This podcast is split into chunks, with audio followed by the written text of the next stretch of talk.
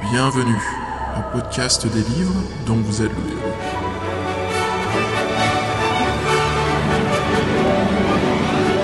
Épisode 22. Seul contre les flammes.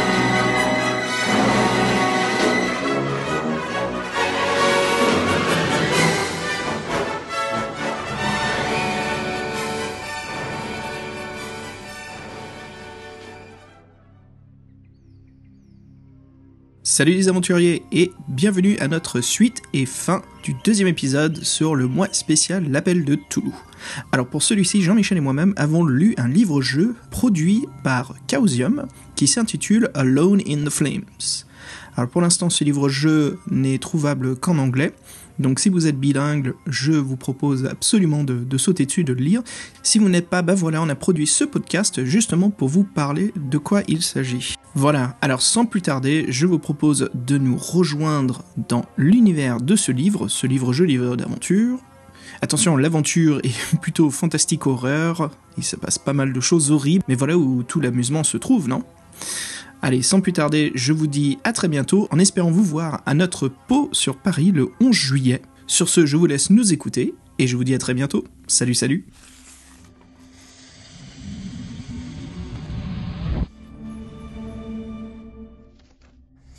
Alors, euh, Sol contre les flammes. Alors, ce livre-jeu a été créé, donc publié par Chaosium.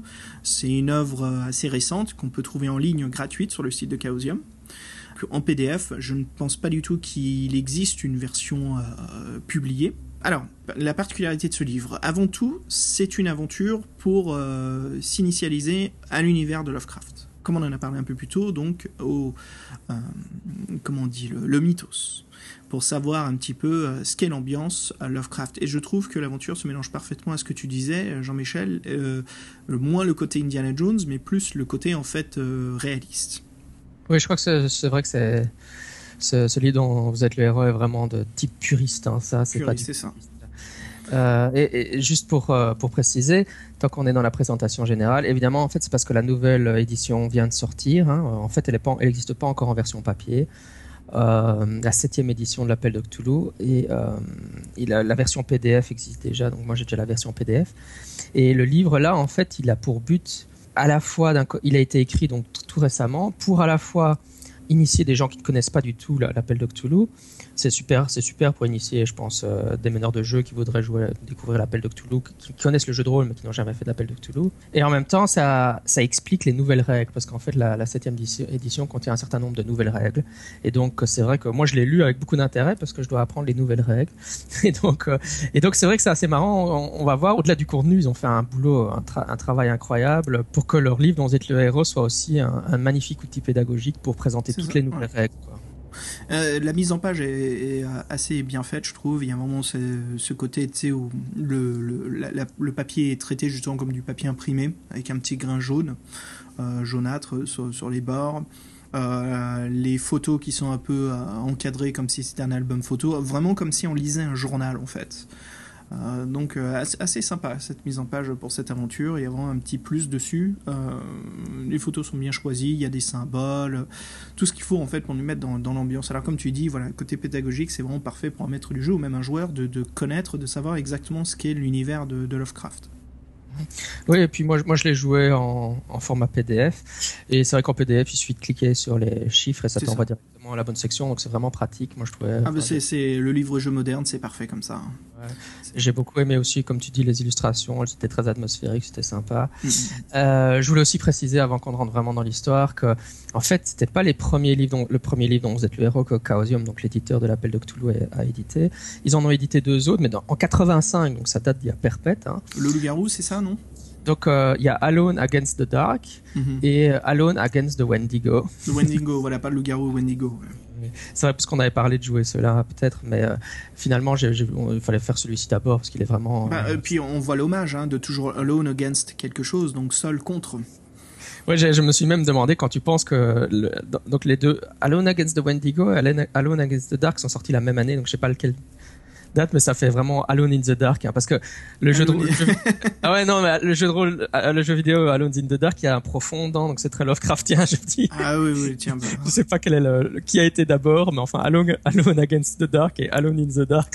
ouais, ouais, ouais. On n'est pas loin. Hein. Tu sens vraiment que c'est. Bon, de toute façon, c'est un ballot. Je pense que ça a été un hommage, hein, qui, est, qui est très bien pris. Hein. De toute façon, quand on joue aux jeux vidéo, c'est sûr et certain que c'est euh, une lettre d'amour pour Lovecraft. Ah, c'est clair. Alors euh, Jean-Michel, plongeons tout de suite euh, dans l'aventure. Qui, qui sommes-nous? Comment est-ce que le jeu, comment est-ce que le livre-jeu en fait nous permet de créer notre personnage? Et euh, je trouve ça assez intéressant, c'est que les premiers paragraphes du livre qu'on va lire justement, on incarne donc un homme ou une femme. Le sexe n'est pas précisé, donc c'est à nous de le déterminer en tant que, que lecteur.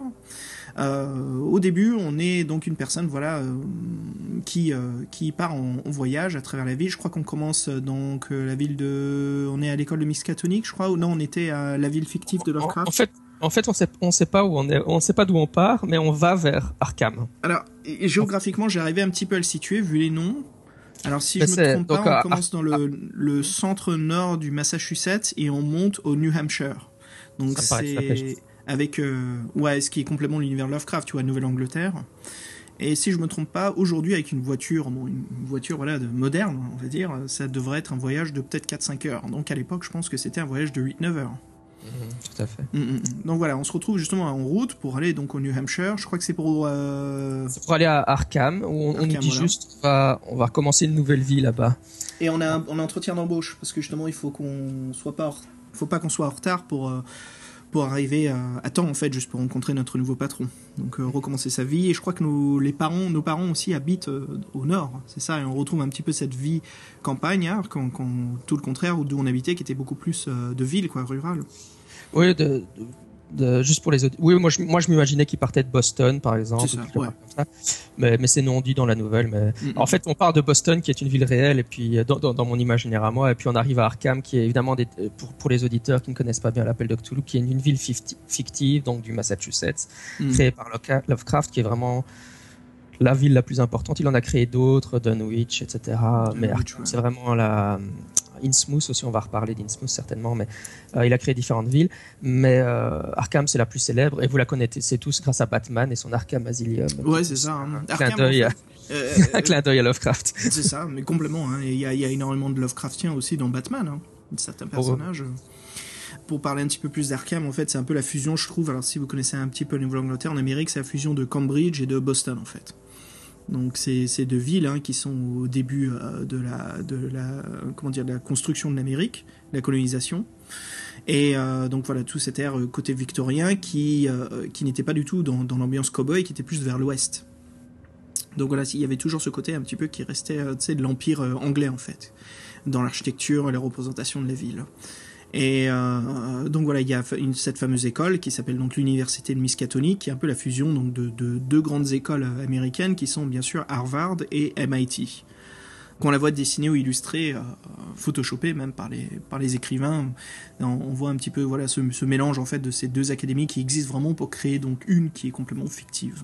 Mm-hmm. on, se retrouve à prendre un petit peu ce, sort de, minibus euh, d'époque, ces sortes de Greyhound compagnie euh, qui voyage à travers l'Amérique, voilà. Comme l'avion n'était pas encore euh, vraiment utilisé comme moyen de transport euh, grand public.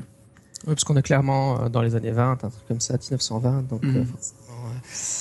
Voilà, et, euh, et, tu, tu, as essayé un peu de l'expliquer, mais je pense que ce qui est vraiment original dans ce livre, c'est qu'on ne crée pas son personnage avant de commencer à lire les, les paragraphes. C'est ça. La, on, crée ça au fur et est étalé sur les différents premiers paragraphes qu'on lit. C'est ça. les, les, paragraphes vont nous installer, expliquer les règles, et en même temps, on va construire, bâtir un autre personnage, choisir. Euh, quel métier, quelle est sa passion, quels sont ses euh, comment dire, ses atouts ses avantages.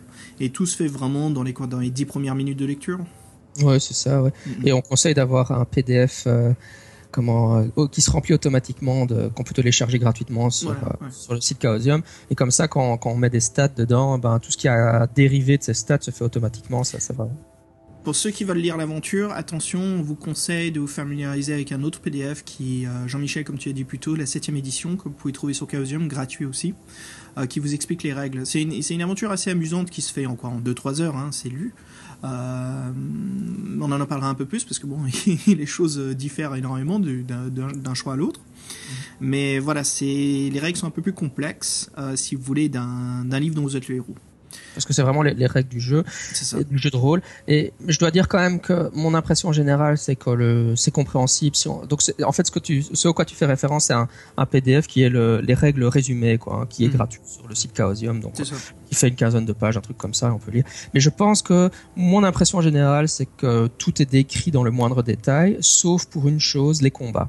Donc il j'ai, dû, je suis mort plusieurs fois dans l'aventure, donc j'ai dû recommencer. Mais une fois, je me suis retrouvé au combat, et c'est vrai que pour le combat, Là, il vaut, il vaut mieux avoir lu, euh, avoir lu euh, comme les règles de combat mm. parce qu'il il renvoie vraiment. Mais pour tout le reste, mon impression générale, c'est que je sais pas si toi tu as, éprouvé des difficultés. Euh, le, combat de même, parce que souvent ça se fait contre un autre lanceur de dés. Donc nous, on peut le faire nous-mêmes, mais il faut connaître les statistiques du personnage. Et bien sûr, c'est du jeu de rôle, donc il y a tout ce côté, tu vois un peu de description du combat. Est-ce que tu vas utiliser des objets improvisés? Tu vois une chaise, une table, un verre de thé que tu vas balancer dans la figure du personnage. Donc bien sûr, quand tu adaptes ça en livre-jeu, c'est pas aussi facile. Donc c'était comment est-ce que je peux standardiser ces règles de combat pour créer vraiment un équilibre où j'ai pas obligatoirement l'avantage. Parce que pour, pour tout le reste, mis à part les combats, bah, ils disent euh, voilà, faites un jet sous ça, lancez les dés. C'est, euh, très, ouais, très euh, jeu de rôle après, très livre-jeu classique. Hein. ça me fait penser un peu aux tests qu'on a dans Loup solitaire. Donc on a toujours ces, ces tests de, de, de jet de dés. Euh, de Joe Dever, c'est qui nous dit voilà, roulez euh, un dé de 10, si vous faites 1 à 3, allez à ce paragraphe, si vous faites de 4 à 5, allez à ce paragraphe. Donc on retrouve un petit peu cela où des fois on nous dit est-ce que vous voulez complètement pas essayer du tout cette épreuve, allez à ce paragraphe-là, ou est-ce que vous voulez essayer, voilà, si vous réussissez, allez ici, ou si vous ratez, allez à ce paragraphe-là. Donc voilà un peu toutes ces plusieurs façons en fait de faire progresser l'aventure, qui sont toujours des choses vraiment riches et intéressantes à trouver dans un livre-jeu. Parce que cela veut dire qu'il y a vraiment une multitude de choix et euh, voilà, c'est quelque chose de, un, détail que je trouve assez important. Moi, j'ai vraiment adoré ce, processus de création alors mm. qu'on est déjà en train de vivre l'aventure. On, est tout de suite mis en situation, allez, vous, allez dans le bus, et puis au fur et à mesure, je trouve qu'on est vraiment, c'est très immersif comme ça. Et, et, alors, il crée vraiment super bien l'ambiance, je trouve, euh, dès le départ, une ambiance de malsaine. Voilà, euh. c'est ça. Bah, parlons-en, le, début du voyage. Donc, on est à, à bord de ce bus. Alors, malsaine, ouais, mais en même temps, il y a quand même ce calme avant la tempête, tu trouves pas? Oui, et puis il y, a eu une note d'humour qui m'a fait qui m'a fait crouler de rire, c'est que euh, on devait créer les caractéristiques de notre personnage. Et dans l'appel de Cthulhu, il y a la caractéristique size, taille, et euh, ça donne à, quel point tu es grand et large ou petit et frêle, quoi. Et euh, c'est pas une caractéristique super importante, donc moi je me, moi je vais dire directement, j'ai choisi de jouer un universitaire, un prof d'univ, donc je, je mets des trucs plutôt intellectuels et je mets le minimum en en taille et euh, j'arrivais pas à mettre mes bagages tout seul quoi. C'était vraiment donc euh, le, le, conducteur du bus est obligé de venir m'aider en me disant oui je comprends qu'on est aussi petit que vous. c'est marrant ça. Moi j'avais joué justement, j'avais fait un, un, personnage comme Marcus euh, d'Indiana Jones, justement, comme on en parlait un peu plus tôt, d'Indy. Oui, je crois. Et le jeu, donc, le, livre donne le choix entre différents métiers. Donc, il y a, mhm. il y avait universitaire, donc celui que j'ai pris, et puis il y avait euh, archéologue, euh, détective privé, et euh, il y en a un qui m'échappe. Mais enfin, c'était le type de. pas physicien? non, je pense pas. mais enfin bon, c'était donc ces, quatre métiers, et puis ça permettait donc de, de répartir ses points de compétences. Et donc c'est vrai que dans, dans le walkthrough que je vais vous raconter, j'étais un prof d'UNIF, mais euh, c'est assez marrant parce que j'avais, j'ai aussi essayé de jouer en, en interprétant un, un, détective privé. Chaque fois, quand j'ai fait le prof je suis, je me suis retrouvé dans, dans les parties du, du de l'aventure qui étaient extrêmement physiques sans le vouloir, et donc je ratais tous mes jets. Et puis quand j'ai joué le détective privé, je me suis retrouvé dans toutes les parties intellectuelles du, scénario et je raté tous mes jets. C'était la faute à pas de bol. Oh merde. Ah, donc, je vais vous raconter mes aventures en tant qu'universitaire. j'ai gardé le même personnage moi à travers toute l'aventure, donc j'ai recommencé l'aventure deux fois de suite, quoi, avec des fins assez alternatives, assez intéressantes. Moi, il précisait en tout cas que pour mon job, euh, j'allais à l'université Miskatonic, j'avais j'avais chopé un, une place de prof à l'université Miskatonic. Et donc c'est assez marrant quand on lit ça, on se dit ah peut-être que le scénario va se passer à l'université Miskatonic. Peut-être que ça va, ouais, ouais, ça va, tu vas prendre le bus dans l'autre sens. Donc comme on, comme on expliquait Jean-Michel, on est en train de créer euh, donc la feuille de personnage qui est interactive avec la narration. Donc voilà, moi c'était l'antiquitaire, hein, c'est ça, je me souviens, l'antiquitaire ah que j'avais choisi. Donc on arrive en ville. Car il y a euh, une panne. Alors le chauffeur, c'est un petit con quoi. hein. On va dire ce que je en fait, son, le, son nom c'est Silas. Silas, c'est ça. Et euh, ouais, en fait, en fait, dès le départ, c'est assez étonnant parce que y a, y a on, on évite un accident avec un camion, avec un tracteur sur la route. Mhm. Euh, et puis après, euh, il y, a, il y a une panne euh, qui semble être connectée. euh, on a eu presque cet accident, donc il y a peut-être eu un problème dans le moteur. Mais tout ça, tous ces petits, ces deux événements, là, le, le, le tracteur au milieu de la route et, la panne après, euh, ça élève Mhm. déjà. euh, je sais pas, je sais pas si ça élève chez le chez le personnage des suspicions, mais en tout cas chez le joueur, on, on sent bien qu'on est dans Bah, du loft. en, en fait, le, le livre nous propose justement d'avoir des suspicions là-dessus. Alors moi, j'avais mis pas mal de points en automobile mécanique. Donc justement, quand il parlait des- des, euh, du levier de vitesse qui était un peu coincé, qui déraillait, euh, il, bien, il, quand on arrive dans cette ville, donc euh, qui est le village de, rafraîchis-moi la mémoire, c'était? Ah oui, ça, je, je ne me souviens plus. Donc la ville où se passe l'aventure, c'est un petit village rural hein, qui se trouve au milieu du New Hampshire, complètement déconnecté euh, du monde. Donc on s'arrête et il nous dit ah bah tu vois je peux rien faire, le moteur est complètement pété, il faut que j'appelle un mécanicien, je te propose de revenir le lendemain, trouve une auberge et puis voilà on se retrouve. Et euh, mon personnage, j'avais pas mal de points d'automobile, on me propose d'investiguer un petit peu, de voir euh, ce que je peux déterminer. Donc j'ai réussi mon jet et je me suis remarqué qu'en fait le mec il faisait exprès de forcer sur le levier de vitesse pour péter un petit peu la voiture, tu vois, pour la faire fumer. Mhm. Mais il était tout à fait au courant de, de ce qu'il était en train de faire. Donc j'ai su tout de suite qu'il était en train de se, enfin, se foutre de notre gueule, quoi. Il se passe quelque chose d'assez peu rassurant. Bon, malgré cela, tu vois, je peux rien faire. C'est le seul conducteur. Donc, euh, écoute, bref, euh, qu'est-ce que tu veux que je fasse? Allez, je vais à l'auberge et puis euh, euh, j'attends qu'il finisse son, son, tralala, là, et puis euh, on repart le lendemain matin. Oui, moi, moi étant un universitaire, j'ai raté tous ces jets, donc euh, mon personnage a été très ignorant qu'il était en danger pendant avant, avant d'être vraiment, avant vraiment. Alors, alors quand même, il faut, il faut dire un truc au lecteur, c'est que Mhm. toute cette partie-là, euh, elle évoque très très fort. euh, c'est même plus que de l'évocation. Je veux dire, c'est vraiment de la référence à Shadow over Innsmouth, un l'ombre Ah, sur complètement, complètement. qui, qui commence dans un bus où le personnage est dans un bus, arrive dans un village et se retrouve. Et donc quand on lit la- le livre dont vous êtes le héros, et on, on se dit on, on va arriver à Innsmouth, est-ce que le village bon alors quand on arrive au village et qu'il nous donne l'autre le nom du village, ah bon on n'est pas à Innsmouth mais on se doute bien de On est dans un village aussi flippant, quoi. Ça. ouais aussi flippant. Bah écoute, après cela, on, donc on se dirige vers, vers une auberge, tu me dis, hein, si toi t'as pris une autre direction, mais euh, non, donc on on va vers l'auberge. l'auberge de la bonne dame euh, May Ledbetter. qui nous accueille à une chambre qui, qui s'en fout un petit peu de notre argent, hein, c'est pas son intérêt. Donc ça, tu vois, ça me met des doutes, je me dis, bon, peut-être que Silas, en fait, il essaye pas de nous arnaquer, ou peut-être que lui, il a besoin d'une pause, mais c'est pas vraiment pour nous escroquer euh, de tout notre argent. Et c'est là, tu vois, je pense pas du tout que c'est quelque chose de beaucoup plus maléfique que cela. donc, on se pose la nuit. euh, je décide de, de- de dîner donc avec euh, chère madame, hein, l'aubergiste. Et puis, je me dis, tiens, je vais.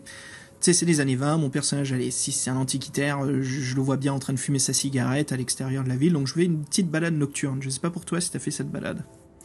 Oui, si. Euh, euh, aussi, avant qu'on attaque ça, la, la petite balade nocturne, May nous mentionne qu'il va avoir un festival dans la ville. Quoi. Ah oui, très important comme détail. Ah oui, et d'ailleurs j'ai retrouvé le nom de la ville, ça s'appait Amber, Amber. Amberhead. Amberhead. Voilà. Amberhead, Et qui est au bord évidemment- d'une falaise. Ouais, au bord d'une falaise, oui. Voilà. Et donc, euh, qu'est-ce que j'allais dire? Oui, donc le festival, c'est aussi le titre d'une nouvelle de Lovecraft qui s'appelle Le Festival d'ailleurs. Mais bon, évidemment, comme on, comme on a parlé avant dans l'univers de, Lovecraft, les cultistes, on se dit un festival. Enfin, enfin, c'est toujours le décalage qu'on a dans l'appel de Cthulhu entre le personnage qui est complètement ignorant et nous, on sait bien. C'est ça. Oh, oh. Bah c'est ça, si on connaît l'univers de Lovecraft, tout de suite on a des doutes quand on entend le festival, mais j'imagine c'est chouette pour quelqu'un qui ne connaît pas du tout, il se fait complètement duper dans cette aventure plusieurs fois de suite. Ouais, c'est clair. Bah écoute, allez, la petite balade nocturne, la pause cigarette, alors bien sûr May nous, nous file euh, une lanterne à huile pour se balader dans les rues parce qu'il fait bien bien sombre. Alors moi je me fais juste, euh, je marche pas très loin Jean-Michel, hein. je me balade un petit peu et là, je m'arrête pour regarder un petit peu l'horizon et je remarque au loin une sorte d'ombre qui est en train de m'épier. Un personnage c'est un peu dans l'obscurité. Ah j'ai eu des frissons euh, partout, je me suis dit bon, je sais ce qui se passe. Bon, allez, si j'incarne mon personnage de l'univers Lovecraft, je vois une ombre au loin, alors on nous propose d'aller l'appeler, de, de porter une enquête. Je me dis non, non, non, fuck tout ça. je retourne à l'auberge au plus vite possible. Et donc mon personnage marche de plus en plus vite et euh, on nous décrit que l'ombre, on a l'impression qu'elle nous suit. Donc je rentre dans la maison, je verrouille la porte au plus vite, tu vois, je mets tout en sorte pour fermer. Et je dis bon, il est l'heure d'aller me coucher là, c'est bon. Euh, mais c'était l'ambiance assez assez flippante. Et toi alors, qu'est-ce qui s'est passé cette première nuit? Oui, j'ai fait la même chose que toi et, et je trouve que c'est assez flagrant. Surtout moi, je joue à un universitaire, euh, mhm. un télo, etc. Euh, voilà, on n'est on n'est pas dans, dans, dans, du défi fantastique. On, on, voit une ombre qui nous qui nous surveille. on dit, certainement pas aller la déranger. Elle est bien où elle est. bah, tu vois, les auditeurs, si vous voulez jouer l'investigateur privé, justement, le, le mec euh, qui, qui n'a pas peur du tout, euh, qui voit quelqu'un au loin qui essaie d'intimider, ça serait assez intéressant de savoir ce qui se passe si vous allez à sa rencontre, quoi, ce que j'oserais pas du tout faire. et, ce qui est aussi important, un des détails importants, c'est quand on revient, on, découvre. Euh, donc après que tu aies fermé la porte, ce que tu as mhm. décrit, il y a Ruth qui est une petite fille de 10 ans, euh, qui est la fille de May, qui apparaît. Euh, et la scène est assez bizarre. On a l'impression que la fille est plus ou moins. Enfin, je sais pas. C'est une scène complètement flippante. On se dit que sa mère la, séquestre plus ou moins à la maison. Enfin, c'est ça. Mhm. Et qu'est-ce qu'elle nous dit, Ruth? Bah, À ce moment-là, on, découvre juste, on découvre juste qu'elle existe, mhm. et euh, c'est un personnage qui sera important par la suite. Hein, mais euh, à ce moment-là, euh, voilà, on, May nous dit oui, c'est ma fille. Ruth n'ose pas nous parler, mais on, va voir que dans la suite de l'aventure, suspicieux tout ça. Hein. Ruth, en tout cas, essaye de nous de nous avertir qu'on est en danger. Elle n'y a, enfin à ce moment-ci de l'aventure, elle n'y arrive pas, quoi, parce que sa mère la surveille de près, quoi. C'est ça. Donc on va se coucher pour la première nuit. Ouais, et on a un cauchemar. C'est ça, on a un cauchemar. Alors je crois que c'est les feux de la cheminée qui commencent à se propager partout dans la chambre.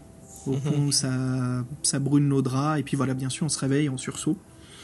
Ça, c'est aussi très, très classique Toulouse. Un, petit, un petit clin d'œil au, au, au, Contrée des rêves, euh, pour ceux qui connaissent. Quoi. Mm, mm, mm, donc, euh, écoute, visite de la ville. On en profite. On a. Ah bah non, non. Bien sûr, on, prend nos valises et on va voir. Ouais, on essaie de se casser déjà, mais. C'est ça. Alors bien sûr, ce salopard, Silas, euh, il est pas là. Il nous fait glander pendant un moment. Et on se rend compte finalement qu'il nous a paumé dans la ville parce qu'on va se renseigner à quelques citoyens qui sont dans le coin et qui nous dit en fait qu'on l'a vu partir bien bien plus tôt que cela une fois qu'il avait réparé la voiture. Ouais, c'est ça. On se dit quoi? Qu'est-ce qui se passe? Alors bien sûr, nous, en tant que lecteurs, on, on s'en doute, mais si on joue notre personnage, on se dit, bon, peut-être qu'il va revenir, peut-être qu'il s'est passé quelque chose, qu'il nous a oubliés, qu'est-ce qui se passe? Mhm. Bon bref, on est coincé, donc on retourne voir May. May nous dit, bah écoute, pas de souci, euh, t'as même pas besoin de payer, reste à l'auberge. Y a pas de mal. Y a pas de souci, ça te prendra, je crois que c'est 4-5 jours avant qu'il y ait un, prochain bus qui passe en ville. Pour nous, on explique à May, euh, on panique, on se dit, mais non, j'ai un entretien d'embauche, je peux pas être en retard, je vais rater ma nouvelle vie, c'est pas possible. Mais nous dit, bah écoute, je comprends tout à fait. Euh, va en ville et vois si tu peux te renseigner. Tu vois, si tu peux aller donc à, la petit, le petit commerce de, du coin ou euh, passe à la mairie, tu vois, un petit peu, euh, si tu peux trouver un moyen alternatif de, de, partir. alors l'astuce, c'est qu'évidemment, elle nous dit 4-5 jours, mais elle nous a déjà expliqué que le festival aurait lieu dans 3 jours. C'est ça. Qui est déjà évidemment bien flippant. Hein, tu peux déjà faire le calcul de des choses vont pas là. le danger immédiat, euh, immédiat est beaucoup plus proche de, de, la sortie qui permet adéquate. Donc on se balade en ville. Euh, donc, euh, on, est à la recherche d'une voiture ou quelqu'un qui pourrait nous, nous faut aider. Se, faut se tirer quoi. Il faut s'enfuir. Il y a cinq endroits, mais le livre dans les règles nous propose d'en visiter que trois. Oui. Donc c'est à nous voilà de, de faire ces choix-là. Alors je décide de visiter le, commerce du coin, en fait, le seul commerce de la ville, la petite boutique de ressources.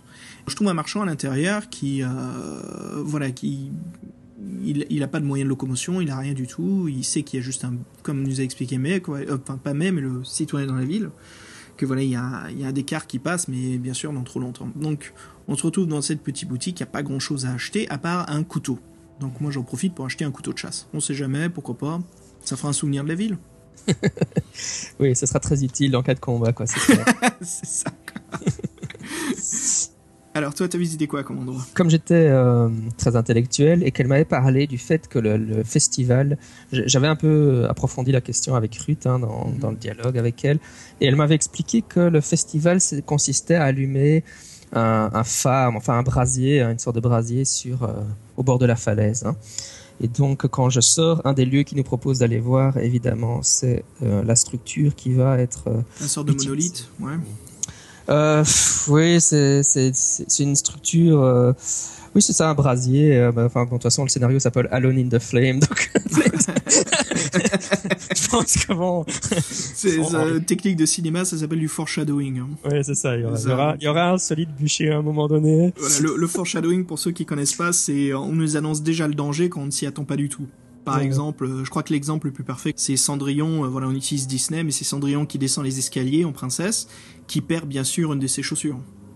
Et euh, là, on nous annonce bah, tout de suite que ça va être l'objet. Alors, si on retourne un peu plus en arrière, quand Cendrillon est l'esclave de ses, de ses sœurs, elle est en train de monter les escaliers, on peut remarquer que Disney, enfin le, réalisateur, l'a animé quand elle avait son savon dans les mains en train de frotter les marches, qu'elle perd déjà son soulier. Ah on nous annonce déjà que Cendrillon, elle a du mal à garder ses chaussures sur elle. Elle, porte une pointure bien plus grande que sa taille de, pied. Donc voilà, tu vois le, classique du foreshadowing Disney. Mais euh, ce qui est intéressant, c'est un foreshadowing bien écrit. On se rend pas compte du tout. Et, j'espérais évidemment euh, acquérir des informations, mais c'est vrai que là, j'ai une description de, ce qui sera le bûcher plus tard, mais je n'acquiers pas vraiment. c'est un peu un coup dans l'eau en termes de hmm. chercher moyen de survivre, quoi. Écoute, j'ai fait la même chose que toi quand j'ai visité ce, ce, monolithe en bord de falaise. Euh, il y avait. Alors j'ai remarqué une chose assez intéressante. Euh, quand je regardais la construction du, du, monolithe, je voyais en fait que l'architecture de la ville était très spécifique. Voilà, ça me demandait, tu vois, des tests d'archéologie d'antiquitaire. Mhm. Donc j'ai pu, j'ai réussi ce jet et j'ai remarqué que si on regarde euh, les architectures, les maisons qui sont plus proches du monolithe sont faites en, en, en vieille pierre. Et le plus on s'écarte du monolithe, le plus les constructions des maisons sont un peu plus modernes, tu vois, en bois avec de la brique. Mhm. Donc on voit en fait que c'est une ville qui est assez ancienne et qui s'est euh, étalée, agrandie au fur et à mesure du temps, euh, mais vers l'arrière du monolithe si tu veux. Et pas vers l'avant. Donc comme quoi il y avait un sens, il y avait une orientation de ce monolithe. Donc rien de, de, fantastique, hein, mais voilà, des, choses qui nous met un petit peu dans l'histoire, l'univers de, de, de, cette ville, de comprendre un peu l'histoire de où on est. Oui, et pour les, pour les auditeurs qui connaissent pas le jeu L'Appel de Cthulhu, c'est vrai qu'ici on est dans ce qu'on appelle la phase d'investigation. Quoi. Mhm. C'est vrai que dans un scénario classique de L'Appel de Cthulhu, on investigue. Hein, il y a beaucoup, il y a avant d'aller confronter euh, la créature ou la fin.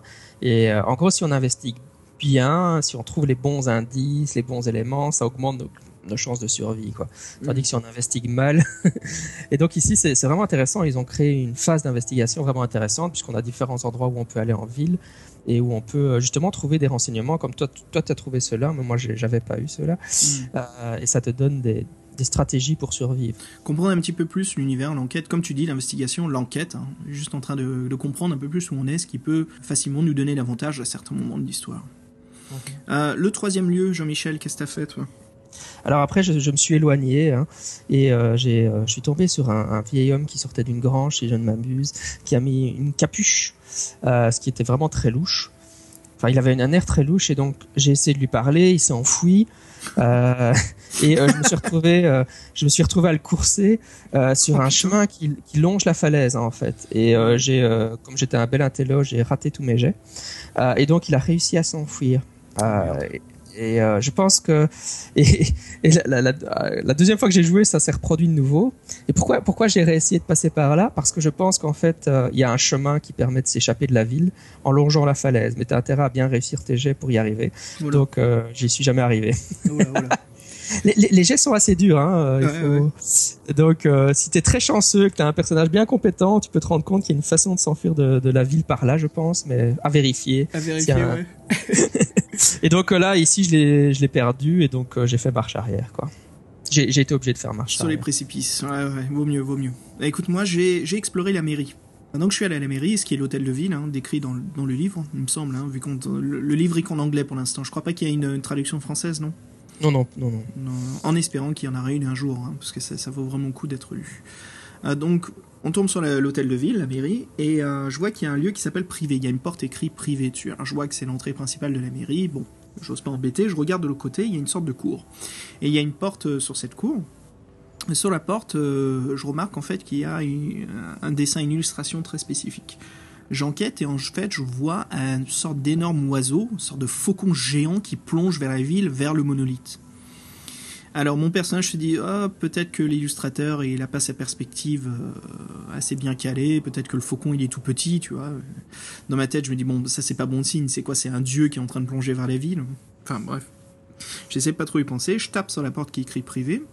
Et là donc il y a le le maire hein, qui, qui, nous accueille, euh, qui nous propose de prendre le café avec lui. Le livre nous décrit qu'il fait vraiment un café assez délicieux on discute un petit peu ensemble. Alors, je, je veux pas trop qu'il se doute hein, de ce qui se passe, donc je lui pose des questions de base, je l'humour, hein, je discute un peu avec lui, je l'amuse un peu. Après, je lui demande est-ce que vous aurez une bibliothèque? Parce que dans ma tête, je me dis bon, monolithe, j'ai envie d'en savoir un peu plus sur l'histoire de cette ville. Est-ce que je suis dans un lieu sûr ou pas? Sachant que je joue un antiquitaire, tu vois, je peux être un petit peu au courant de, ces choses-là. il me dit ah bien sûr, je vous prête la bibliothèque, euh, allez-y, profitez-en. Euh, donc on peut en profiter, on peut regarder quelques livres. Et là, il revient vers nous et il nous dit Ah, je, suis appelé quelque part, je dois fermer la bibliothèque. Et là, il faut lancer un jet, en fait, de discussion rapide ou psychologie pour le rassurer, tu vois, se dire un petit peu euh, Non, mais t'inquiète pas, euh, passe-moi les clés et je m'en occupe, quoi, je fermerai derrière moi. Tu peux me faire confiance, si quelqu'un vient louer un livre, je peux, je peux m'en occuper. Tu veux dire quelque chose, Jean-Michel?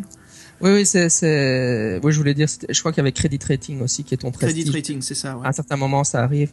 Hmm. Euh, mais euh, c'est vrai qu'en fonction des, des zones dans, dans lesquelles tu vas dans le livre, tu te retrouves à faire les jets euh, pour les différentes compétences. Donc là, on est dans les jets compétences sociales en fait. Hein. Hmm. Ils, ils, expliquent comment fonctionnent les compétences sociales pour avoir de l'influence sur les autres, quoi. Donc euh, écoute, je, je, regarde la librairie et là je trouve quelque chose d'assez sympa. Je suis en train de tirer des livres et je vois qu'il y a trois livres qui sont accrochés ensemble dans une bibliothèque. Et apparemment, c'est un levier pour actionner euh, un mécanisme. Bon, ok, passage secret, hein, je veux dire, on n'est pas con, on n'est pas né hier. Mais euh, le maire revient et me dit Ah, écoute, c'est bon, j'ai fini euh, les petites choses que j'avais à faire, voilà, je vais fermer les bibliothèques pour aujourd'hui. Je dis Bon, bah merde, j'aurais pu explorer un passage secret, mais trop tard. Je me dis Ok, ok, ça sera peut-être pour une autre fois, on verra. Donc voilà, je, je quitte et puis on repart donc vers, vers notre chambre chez May. Et toi, autre chose avant ce retour ou? Je suis allé à l'église et là, là, il joue un peu sur nos attentes puisqu'évidemment dans dans le Shadow over Innsmouth, l'église est super importante puisqu'il y a des, des, aimants bizarres qui indiquent le culte. Ici, euh, l'église, elle est juste à l'abandon. en fait, il y a plus, il y a plus de chrétiens en ville, donc c'est une ruine en fait. Ce qui est aussi, euh, ce, qui, ce qui est bien flippant, mais c'est pas un lieu bah, avec des importants. Tu sais, si on est en 1920 dans les États-Unis, en Nouvelle-Angleterre, et il y a une petite ville rurale avec une église qui est complètement délabrée, je peux... c'est quelque chose de pas rassurant, je trouve. c'est clair. C'est pas rassurant du tout. Ouais, ouais. C'est un endroit où on vénère des choses qu'on. non, c'est, vrai que parce que là on décrit les séquences d'action qu'on a réalisées, mais mhm. l'ambiance est vraiment euh, établie par tous ces petits détails. Et il y, a vraiment une ambiance malsaine, euh, bah, étouffante. Euh, et quand on sait vraiment pas qu'est-ce qu'on doit faire pour pour arriver à s'échapper, c'est vraiment stressant. Quoi. on se dit je devrais aller là et faire qu'est-ce que bah, en fait, c'est nous-mêmes qui se créons tout cela. Hein. Le livre ne nous le dit pas. Donc, ce qui est assez bien fait, c'est le, le, livre nous subjugue de, penser tout cela. Et c'est ce qu'on fait, Jean-Michel. On se met vraiment dans cette ambiance et on s'approprie vraiment l'univers de, de, notre personnage. quoi. On se sent vraiment plongé dedans. Et je trouve que là, l'écriture du, du, livre-jeu est assez bien faite, assez bien construite. Voilà, et quand on revient, en fait, quand, après ça, je suis rentré à l'hôtel et là, j'ai croisé May et sa fille Ruth, hein, dont on a parlé précédemment, là, la, fille, la fillette de 10 ans. Et là, elle, euh, elle me murmure euh, de m'enfuir avant le festival. c'est ça pendant que sa mère est en train de cuisiner, nous préparer le dîner. Donc euh, le moment de panique, je pense. Hein. Ah ouais, là, c'est ça, c'est mon, mon personnage d'universitaire était vraiment pas du tout au courant qu'il y avait quelque chose de pas bien qui se passait, mais là, là quand même, on commence à se dire oh oh. Enfin, mon personnage commence à se dire oh oh. Chose on, de louche. On peut la questionner, on peut, on peut lui parler si on veut, mais moi je me dis bon, si elle me dit quelque chose d'important, j'ai bien entendu, j'imagine que sa mère doit pas du tout savoir, donc je joue le jeu. surtout qu'elle elle fait signe de, rien dire. C'est ça, donc je joue le jeu, la mère revient et fait comme si rien n'était, tout va bien. Euh, toi aussi? Exactement, ouais. ouais. Euh, donc voilà, on passe le dîner, et puis euh, tout de suite je pars me coucher, moi. Oui, moi je. C'est à quel moment? Oui, si je décide de me tirer à ce moment-là, moi. ah, tu décides de tirer, toi? C'est la première fois que je décide de partir, en fait, je crois. Alors vas-y, raconte, parce que moi je, suis resté justement pour la nuit et c'est passé quelque chose d'assez intéressant. Donc vas-y, je te propose de, commencer sur ce que tu Et t'as jamais essayé de, partir de la ville? Si, mais quand c'était un peu trop tard. en fait, j'ai gardé mon personnage, j'ai marqué à. J'ai utilisé qu'un seul marque-page que j'avais sauvegardé. Euh, et là, j'ai vraiment eu deux fins alternatives. J'irai dessus un peu plus tard, hein, quand ça s'approchera, mais ouais. Mais j'ai pas roulé depuis le début. J'ai un peu gardé cette ambiance, et c'est à ces moments clés, en fait, que j'ai commencé à diviser euh, mon aventure, quoi. Donc moi, euh, ouais. avec mon universitaire, euh, pas du tout, euh, pas du tout physique, je décide, je décide d'aller faire du trekking, quoi. Je- Oh, allez, on va y aller à pied. Alors, Pourquoi- à, à- à savoir, le New Hampshire est assez, assez haut hein, euh, en Amérique, donc c'est une zone où il y a en hiver, en automne, printemps, il caille quand même. Hein, je veux dire, on est un peu dans les euh, 10 degrés, 5 degrés la nuit. hein. Mmh, ouais, non, c'est clair, quoi. Là, c'était, oui, c'était le début de soirée, donc euh, je pars un peu. Et après une heure de marche, je commence à entendre euh, des euh, bruits d'animaux, donc ce que mon personnage interprète comme étant des bruits d'animaux. Alors évidemment, comme je rate tous mes jets, je... là, on me propose un jet de Natural World, donc pour connaître la connaissance Oh la de la nature. Je le rate évidemment. Donc Non, je me natu- dis, Natural World traduit en français par connaissance du monde, de la nature. Ouais, c'est ça. Ouais. Connaissance de la nature, ouais. Ce qu'aurait un trappeur, mais mon universitaire intello euh, spécialiste du latin. et donc euh, je me dis bon, bah, je continue malgré tout. Hein. Et euh, j'essaie de monter. euh, là, on nous pro- il y a différents choix qui sont proposés au niveau du trajet, rester sur la route, etc. Mhm. Euh, et alors j'essaie de monter sur une colline pour voir si j'aperçois un autre village. Je m'éreinte à monter le bazar. encore une fois, je rate mes jets. je suis crevé quand j'arrive en haut. Ouais. Et puis une fois que j'arrive en haut, je me rends compte qu'on est complètement isolé. On n'aperçoit rien. Il y a peut-être une autre structure à des heures et des heures de marche. Et c'est même pas un village, quoi. C'est peut-être une structure qu'on arrive un peu. Enfin, de toute façon, je rate mes jets, donc je, je sais pas trop ce que c'est. Ah merde. Et donc je retourne vers la route. Et de nouveau, euh, là, là, je commence sérieusement à flipper pour mon personnage. Je me dis, je vais mourir euh, dans un avenir très proche. Aïe, aïe, aïe. Donc, euh, j'entends encore le bruit de l'animal. Il me propose parfois de me faire demi-tour. le, même animal? Oui. euh, Oh là là Je ne sais pas trop ce que c'est, quoi. Le truc qui te poursuit depuis que t'es parti de la ville Bah, Je pense qu'en fait, il- à un moment, ils introduisent, après un certain nombre de, euh, de paragraphes, ils introduisent que t'entends plusieurs des animaux, quoi. Donc, dans ta tête, moi, je m'imagine une meute de loups, Oh mais ça, c'est, enfin, ça, si t'es dans une interprétation naturaliste, quoi. Mhm. Et donc, mon, mon personnage se dit, euh, c'est une meute de loups, donc, euh, je monte dans un arbre. Et je décide de passer la nuit, parce que la nuit est tombée. donc, euh, Dans l'arbre dans l'arbre, carrément, quoi. Purée. Mais n'empêche, euh, pour, pour montrer au lecteur, toi, t'as rien fait de tout ça, alors, hein. Non, non, non, moi il s'est passé Et quelque donc, chose de complètement euh, flippant, tu vas C'est voir. vrai que moi, qui est cool, qui est cool dans, dans le jeu, c'est qu'on a vraiment des chemins très différents qu'on peut prendre. Ah ouais, non, non, non, mais le... juste pour établir vite fait, le, le livre fait 64 pages et un total de 270 paragraphes. Voilà, il y a vraiment une multitude de possibilités assez intéressantes à certains moments clés de l'aventure. Ouais, c'est clair. Et alors là, euh, je, en fait, euh, pff, évidemment, il faut faire des jets d'escalade que je rate encore à l'épreuve. Donc j'arrive en haut de l'arbre Ouais. et euh, vaille que vaille, euh, je suis pas encore trop blessé à ce stade-ci. Oh. Et euh, je, je m'attache, je m'attache avec ma ceinture à l'arbre pour pas tomber pendant la nuit. quoi. Oh là là là. Et là, on rentre dans une séquence un peu onirique euh, où les choses deviennent très peu claires. Euh, en gros, t'as l'impression que tu t'es plus ou moins endormi sur la branche, mais en même temps, t'essaies de rester éveillé. Et tout d'un coup, t'as l'impression que l'arbre est en feu, quoi. Et donc, tu sais pas trop si, si l'arbre est réellement en feu ou si c'est une continuation du rêve que t'as fait la fois précédente. Et alors, euh, finalement, évidemment, je tombe et je me réveille dans mon lit à l'hôtel. Non. Et un, un fermier, enfin ce que ce que May me raconte évidemment, sa version des faits, que je ne crois absolument pas, mais, mais ce qu'on raconte, c'est qu'un fermier m'a trouvé et m'a ramené en, en ville quoi. Oh, c'est flippant. Purée, il t'en. Oh là là, le film d'horreur, quoi. C'est impossible de s'échapper. Moi j'étais là, je vais m'échapper, je vais m'échapper. Ah, t'as passé une nuit infernale avec des sortes de créatures d'obscurité qui te poursuivent, tu te réveilles juste pour te retrouver dans le cauchemar que t'avais réussi à fuir. Oh mon dieu. Ok. Toi, qu'est-ce qui t'est arrivé? Bon. Tous les deux, on a passé des moments horribles, hein, crois-moi. Alors, euh, je, me prépare, je vais me coucher, hein, je me piote. euh, et là, à ce moment-là, je commence un petit peu à m'endormir, mais je me sens vraiment pas rassuré de ce que Ruth m'a dit. Donc, je décide de rester éveillé. Je me force à rester éveillé, à réfléchir un petit peu, je me redresse. Et à ce moment-là, j'entends la serrure de ma chambre qui commence à tourner. Comme quoi, il y a quelqu'un qui essaye d'entrer dans la chambre. Alors, le livre me propose tout de suite de me lever, de bloquer la porte avec une chaise, ou de faire semblant de dormir ou de se rendormir. Bloquer la porte avec une chaise, ça me paraît un petit peu trop, euh, un peu trop aux alertes, ce qui risque de détruire un petit peu mon investigation, comme quoi je sais qu'il se passe un truc louche, mais j'essaye de pas le faire comprendre aux citoyens. si, si, si je peux juste interjecter Ouais. là.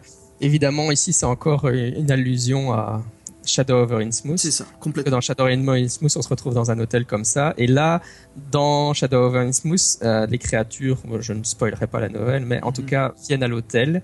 Et euh, le personnage a le réflexe de bloquer la porte. Et puis il y a une scène de course-poursuite. Et donc, en gros, on se dit, ils veulent nous proposer comme dans Shadow over Innsmouth. Mais euh, ouais, non, c'est pas un bon plan à mon avis. Donc justement, j'évite de, de me lever pour bloquer la porte et je fais semblant de, de dormir. Et donc j'entends quelqu'un, bien sûr, les yeux fermés, hein, et c'est vraiment très bien écrit, hein, vraiment une fantastique euh, histoire d'horreur. Euh, j'entends quelqu'un qui rentre, qui s'accroupit et qui est en train de faire quelque chose. Et là, je prends le risque d'ouvrir les yeux, vite fait. Et je vois en fait euh, dos tourné à nous, mais qui est penché, qui est en train de mettre, faire quelque chose à la cheminée avec le feu qui était en train de brûler, en train de propager une petite chaleur, si tu veux, dans la chambre. Je referme tout de suite les yeux. J'entends May qui se relève et qui, euh, qui ressort de la chambre, en fait, et qui referme la porte. À ce moment-là, je me lève. Je fais des petits pas, vite fait, pour voir ce qu'elle a fait à la cheminée, là où brûle un petit feu. Et je remarque qu'à l'intérieur de la cheminée, il y a une sorte de poudre noire à l'intérieur. Antiquitaire, j'ai pas vraiment de, de, jet de, euh, chimie, hein, mais je tente quand même ma chance. Et c'est un jet, euh, ce qu'ils appellent hard, difficile, qui est donc non seulement il faut réussir le jet, mais il faut le réussir sous la moitié du score que l'on a. Donc c'est vraiment quelque chose de difficile. Et là, Jean-Michel, j'ai fait une réussite totale. Waouh. Du bol, du bol. Donc mon antiquitaire, il regarde la poudre. Je pense qu'il a dû avoir un pote chimique hein, dans, dans sa vie qui a dû le renseigner un petit peu. Et là, j'ai détecté tout de suite que c'était une sorte de drogue. C'est une sorte de confection, si tu veux, euh, de, quelque chose d'assez bizarre qui, peut être utilisé comme poudre euh, toxique. Donc je, l'éteins vite fait avant que ça brûle. Euh, je l'écrase avec mon pied, cette poudre. euh, tu sais que c'est des petites boules en fait. Des petites boules noires si je me trompe pas. J'écrase tout, j'essaye de réduire tout en cendres et j'essaye de le balancer. Tu sais, en dessous de la cheminée, il y a une sorte de grillage avec, où sortent les cendres. Donc j'essaye de le mettre là-dedans ou- pour pas que justement que ça, ça se propage, ça commence à brûler et créer donc des, de la fumée dans la chambre. Donc j'arrive à faire cela. Et je pars tout de suite me recoucher. Et là, le livre me propose, voilà, est-ce que je veux rester éveillé? Est-ce que sinon je peux laisser les, euh, les petites perles là brûler et je peux renifler l'odeur euh, pour voir ce que ça va me faire? Ou est-ce que justement je, reste éveillé toute la nuit? Euh, Sachant que je suis déjà resté bien éveillé toute la nuit, j'ai quand même éteint le souci, le problème hein, qui allait se, comment dire, se, produire.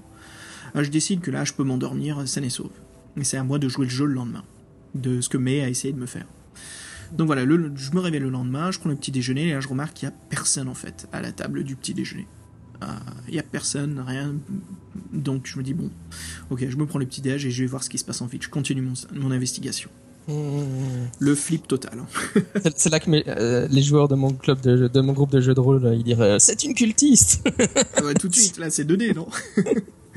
Mais euh, c'est flippant. Ouais. Ouais, mais là, elle m'a vraiment pas inspiré du tout confiance. Euh, je suis assez content d'avoir réussi à pas me faire repérer aussi, parce que ça c'était un peu le, le côté flippant, parce que si elle me repère, qu'est-ce qui se passe? Elle va faire quoi? C'est l'alerte générale? Ah, c'est clair. Non, non, tu t'en es bien sorti euh, comparé à moi, je crois. J'ai eu une réussite totale, c'était celle-ci. je suis heureux de l'avoir eu, quoi. Mais si je l'aurais pas eu, j'aurais demandé à, tu vois, éteindre les, les, les sphères, là, la, la poudre qu'elle a mis, de juste la déplacer pour pas que ça brûle. Mais je pense que le fait que j'avais réussi, ça m'a ça m'a permis en fait de dé- déterminer que c'était un produit chimique, en fait. Le, le deuxième jour, Jean-Michel, qu'est-ce que tu as visité? Pareil, le livre nous propose de visiter trois endroits sur cinq. Oui, donc oui, le lendemain matin, euh, quand, après le petit déjeuner, je constate que les gens sont en train de commencer à préparer le feu quand même au, au, euh, bah, sur, le, sur le fameux. Ouais, on nous explique que les rues sont assez vides et que tout le monde est au monolithe en train de préparer le festival. Ils sont tous en train de préparer leur célébration, euh, chouette. Ouais. Alors moi, je suis retourné à l'hôtel à investiguer la chambre à coucher de May parce que j'étais aussi persuadé que c'était une cultiste, donc j'avais Ah. pas cru à son histoire. Et euh, là encore une fois, je rate royalement tous mes jets, donc euh, je trouve une photo d'elle et de son mari. Et euh, là, il propose une nouvelle règle. Donc ça, c'est une nouvelle règle de la septième édition de l'appel de Cthulhu qui s'appelle pousser son jet. Donc euh, ça veut dire que, en fait, j'avais raté mon jet, donc j'avais juste trouvé une photo d'elle et de son mari, ce qui, ce qui pas un indice, qui est, on s'en fout qu'elles soient mariées, quoi. C'était un échec. Et alors, on vous propose de pousser le jet, c'est-à-dire de chercher encore plus. Mais en termes de jeu, ça veut dire, euh, ça c'est vraiment une nouvelle règle. Ça veut dire que on, insiste dans l'action. Par exemple, j'ai passé euh, cinq minutes à fouiller, j'ai rien trouvé parce que j'ai fait un échec. Je dis bon, je vais encore, je vais encore consacrer au moins cinq minutes à chercher. Mais quand on fait ça, si, euh, si, si, on fait, si on rate le jet, si on réussit, bon, on réussit, on a une deuxième chance, mais si on rate le jet, euh, le meneur de jeu, euh, il, il, obtient ce que, ce dans un autre système de jeu, moi j'aime bien l'appeler comme ça, c'est un hard move. Donc il, il, il, obtient, il peut faire une action dangereuse contre toi, quoi. Il peut te faire une crasse à ce moment-là. Ça c'est la règle du pousser. Et donc je décide de pousser. Je décide donc de relancer mon jet. Ils me disent est-ce que vous prenez le risque de pousser, quoi? Donc si je rate, je sais que quelque chose d'horrible va m'arriver, Mm. puisque c'est la règle. hein. Bien sûr. Et évidemment, c'est la nouvelle règle, une des grandes nouvelles règles de l'appel. Donc je me dis ah, je vais vraiment, je vais tenter le coup. Allez. Et puis j'avais un bon score. Ouais, ouais. J'étais un universitaire, j'avais un bon score en trouve objet caché. Et euh, Spot Hidden trouve objet caché. Mais évidemment, je rate. Je crois que je Oh 90 merde, dans sérieux. ce style. Ah, Et donc, à ce moment-là, on m'assomme c'est pas. Oh merde. Et je, je me retrouve donc dans la séquence suivante, c'est-à-dire que je me réveille entouré par un groupe de villageois. Mais euh, je- on va voir ce que toi t'as fait pendant ce Oh temps-là. la vache, donc tu travailles en fait, t'es déjà au monolithe, ouais, ouais, attaché. ouais. Oh purée. Ah ouais, ça, ça avance vite, c'est marrant ça. Bah oui, si tu rates un, un jet de pouce, euh, Aïe, maintenant, aïe, aïe, aïe, Ok. Bah écoute, moi j'ai- pu visiter trois endroits. Donc je suis allé au monolithe. euh, et en fait, le jeu me propose donc de monter euh, sur le bord d'un immeuble pour euh, explorer et avoir un bon point de vue. C'est ce que je fais. Je, réussis mon jet, euh, je crois que c'est d'escalade, pas trop difficile, donc j'arrive à épier un petit peu ce qui se passe pour pas qu'on me repère. J'ai un bon point de vue et je vois en fait qu'ils sont en train de préparer donc ce feu de camp avec euh, à côté du monolithe. euh, voilà, apparemment, je me rends compte que bon, c'est un sacrifice, il se passe quelque chose de flippant. Euh, rien de plus, mais ça commence vraiment à me rendre paranoïaque. Donc euh, je m'enfuis, je décide de- de- de- d'explorer quoi d'autre. Donc le livre propose de m'enfuir aussi. Et je me dis bon, c'est peut-être pas le moment de faire ça euh, tout de suite. Donc qu'est-ce que je fais? Je décide d'aller tout de suite explorer euh, la mairie, parce que je me souviens de ce passage secret. Tu sais, j'avais découvert le levier des, des trois bouquins qui étaient accrochés Mhm. ensemble. Je retourne à la mairie. euh, je vois que la mairie est fermée, comme tous les villageois sont euh, au monolithe, et je vois qu'il y a un cadenas sur la serrure de, l'entrée de la mairie, il y avait écrit privé.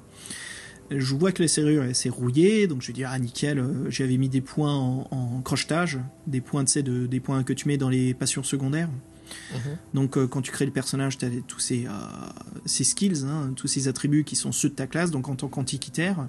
Et je me dis, bah, qu'est-ce qu'il est un antiquitaire Des fois, il y a des vieux cadenas, des vieilles serrures, tu vois, qui ouvrent des coffres, des endroits. Donc je me dis, bon, je vais mettre le plus de points là-dedans. Je réussis mon jet. Je vais trouver une petite épingle au sol, par terre, que j'avais réussi à crocheter. En plus, le cadenas était tout rouillé, facile à, ouvrir. Je rentre à l'intérieur, je retrouve la bibliothèque avec le levier. Je tire le levier. Et là, bien sûr, fantastique, une porte secrète s'ouvre, la bibliothèque tourne sur elle-même, et il y a les petits escaliers qui descendent et qui amènent vers un sorte de bureau, une autre bibliothèque, si tu veux, un autre lieu de recherche. Et là, il y a un livre qui sort un peu plus de tous les autres. C'est un sorte de livre avec euh, une constellation qui est dessinée sur la couverture en cuir. J'explore le livre et je me rends compte que c'est un livre rempli de sorts magiques. Alors je perds, euh, je crois que j'ai perdu mentale. une santé mentale, voilà, je perds deux points de santé mentale. Mais par contre, je découvre dans le livre deux sorts intéressants.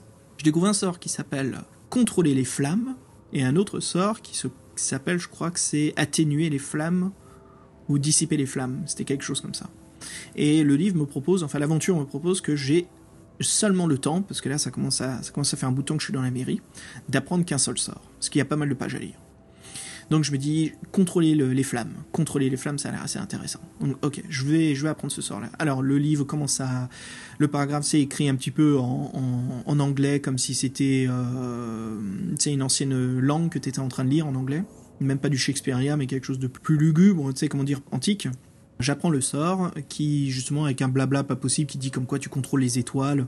C'est enfin un truc incompréhensible. Mais voilà, j'apprends un sort. Et le livre assez intéressant me dit, si jamais le paragraphe vous propose d'utiliser ce sort, ajoutez 50 au paragraphe où vous êtes, et cela vous donnera le nouveau paragraphe où il faudra vous rendre. Alors j'aime beaucoup ces trucs-là, Jean-Michel, dans les livres dont vous êtes le héros. Dès qu'on nous donne des calculs à faire, parce que ça évite de tricher, en fait. Donc si on voilà, si on n'a pas les règles, on n'a pas le la page indiquée, voilà, c'est ce petit calcul qu'il faut faire. Donc une chose assez connue, hein, euh, cool, j'apprends ce sort, et là j'entends quelqu'un qui est en train d'arriver dans la bibliothèque. J'ai à peine le temps de de fermer le passage secret que je dois m'enfuir par euh, par la fenêtre. Ouais, ben donc, toi, t'as vraiment eu euh, un parcours. Enfin là, t'étais bien équipé là. Je veux dire, t'as. Ouais, Ouais, t'as j'ai- trouvé un, j'ai eu-. J'ai eu beaucoup de, de jets de dextérité à faire en fait. Et c'est là où j'avais mis le plus de points possible. Mhm. Donc là, pour justement pour m'enfuir et sauter par la fenêtre, c'était un jet de dex et j'ai réussi. Donc voilà, j'ai réussi à m'enfuir. Il y a plusieurs moyens, plusieurs moyens de réussir le scénario, je pense, mais euh, entre autres, il y a peut-être moyen de s'enfuir par la corniche dont je parlais précédemment, mais évidemment, à connaître ces sorts-là. Je pense, à, à vue de nez, hein, moi je, je, suis jamais tombé sur ces sorts, même quand j'ai mm joué le mais euh, je pense à vue de nez, il y en a un qui est une bonne idée et une, un autre qui est une très mauvaise idée. Ouais. il y en a un qui, qui, qui t'amène à ta. En fait, il donne un choix. Euh, au moment où tu dois choisir là, tu sais pas, mais dans, une fois qu'on qu'on a lu la fin, on se rend compte que. C'est ça un des deux euh, qui aurait été une très mauvaise idée. Apparemment, Alors, à ce moment-là, c'est là où j'ai marqué un... Enfin, j'ai visité un troisième lieu avant de faire le dernier. Alors, je crois que ça va te plaire, ça aussi. Donc, le dernier lieu que je visite, je crois que c'est la grange où tu as essayé de suivre quelqu'un. C'était un peu cet endroit-là, donc j'y vais. Et en fait, je rentre à l'intérieur, il y a personne, j'arrive à faire mon enquête, et là, je tombe sur une salle où il y a trois cadavres complètement écorchés. Donc euh, le muscle qui est relevé. Alors voilà, bien sûr, ça aussi c'est euh, un hommage à Innsmouth, avec euh, un fameux sans-abri qui est écorché vive par, les cultistes de la ville. Donc, c'est un grand classique dans l'appel des Cthulhu, être écorché. donc trois cadavres écorchés complètement rouges et je crois qu'ils sont peints de rouge. Donc par-dessus les muscles, tu vois, juste pour être encore plus, encore plus sanglant. Il y a une substance sur eux. Et là, je flippe, euh, bien sûr, je perds des points de santé mentale. Je crois que j'en perds un cette fois. J'ai eu du bol sur un dé de 6. Et là, j'entends derrière moi un mec qui est en train d'arriver. De, et, donc, c'est un mec assez balèze qui se prépare au combat pour nous assommer. J'ai un couteau sur moi. Et les règles du jeu sont si vous avez une arme euh, tranchante, vous pouvez faire un D4 de dégâts au lieu d'un D3 avec vos coups de poing. Donc j'ai réussi le combat, comme j'ai une grande dextérité, j'avais euh, l'initiative. Voilà, j'ai toujours pu porter mon premier coup.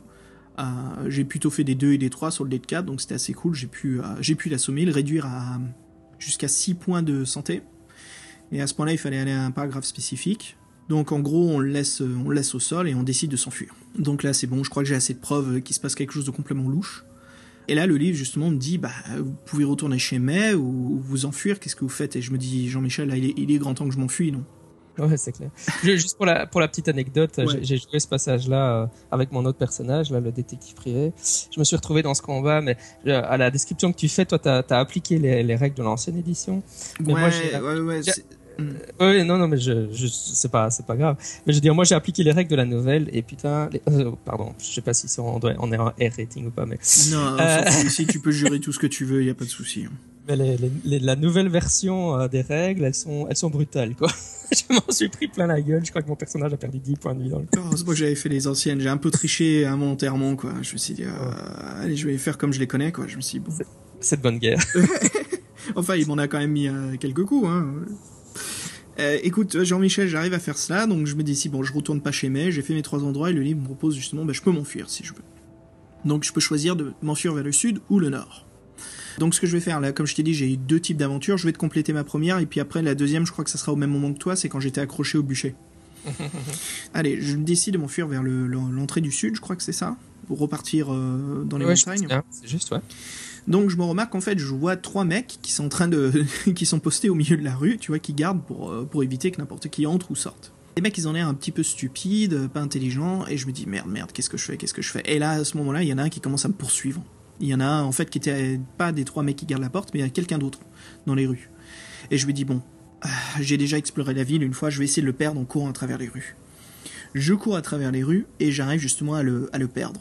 Et là, je décide, je vois une corde qui est en train de sécher du linge, et je décide de me déguiser. Tu vois, plus de moyens possibles, de me déguiser en citoyen, quelqu'un d'autre, euh, pour essayer de m'enfuir vers euh, cette entrée qui était gardée au sud. J'arrive devant les trois loupards, je joue le, jeu comme quoi ah, on a besoin de moi pour aller chercher des ressources, euh, il faut que je me tire quelconque euh, euh, mensonge bidon quoi pour m'enfuir de la ville. Et j'arrive j'arrive à, à les duper et j'arrive à m'enfuir. Juste pour les auditeurs, si vous en rendez pas compte, c'est parce qu'il réussit tous ses jets là. Il a réussi son jet de déguisement, il a réussi son jet de face. c'est ça. c'est tout ce que moi j'ai échoué parce que je ratais tous mes foutus jets. c'est ça, c'est ça. Donc là, j'ai vraiment réussi tout ça. Je me sentais vraiment heureux, chanceux. Hein. Et euh, je commence à aller dans la forêt. Par contre, je continue à marcher pendant quelques kilomètres, histoire d'avoir de la distance. Euh, si jamais ils regardent derrière eux, ils voient pas un mec en train de s'enfuir. Donc j'arrive assez loin. Et là, justement, je balance tous les vêtements, je commence à courir dans les bois, je commence à m'enfuir. Euh, j'arrive au-dessus d'une petite colline, je suis assez crevé, je, m'arrête trois secondes pour prendre ma respiration, et là, j'entends des, chevaux j'entends euh, tu sais deux trois euh, cavaliers qui sont en train d'arriver d'où je suis. Et là on me demande de me faire un jeu de me cacher. et c'est là où je réussis mon jet. Je réussis, c'est là où j'ai utilisé un marque-page, là, ici, à ce moment-là. Donc, bien sûr, sur mon deuxième, essai, j'ai raté ce jet, mais là, je l'ai réussi. Donc, c'était un jet pour se cacher. Les cavaliers cherchent toujours, euh, je les entends marmonner entre eux, et puis repartir. Et je lui dis, ok, ok, continue à courir, continue à courir. Et là, le livre me dit, bah, justement, bravo, félicitations, vous avez réussi à vous enfuir de cette ville. Voilà, bonne continuation dans le jeu de rôle L'appel de Toulouse.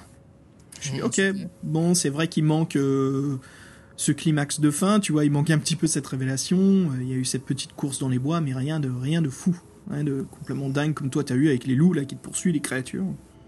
Ouais, mais quand tu réussis tes jets. Et, d'ailleurs, euh, je pense que quand tu quand tu allais euh, voir les, les gars qui gardent la qui gardent les sorties pour t'empêcher de t'enfuir, Mhm. c'est là qu'ils te proposent. Il y a une proposition du genre euh, si vous connaissez une autre manière de sortir de la ville, euh, c'est le moment. Et là, je pense que si on avait trouvé le chemin sur la falaise, c'est un système ajouter 50, etc. Ouais, ça c'est sympa. hein. Et ça, et on- et ça ni, ni toi ni, ni moi n'avons réussi Non à, du tout.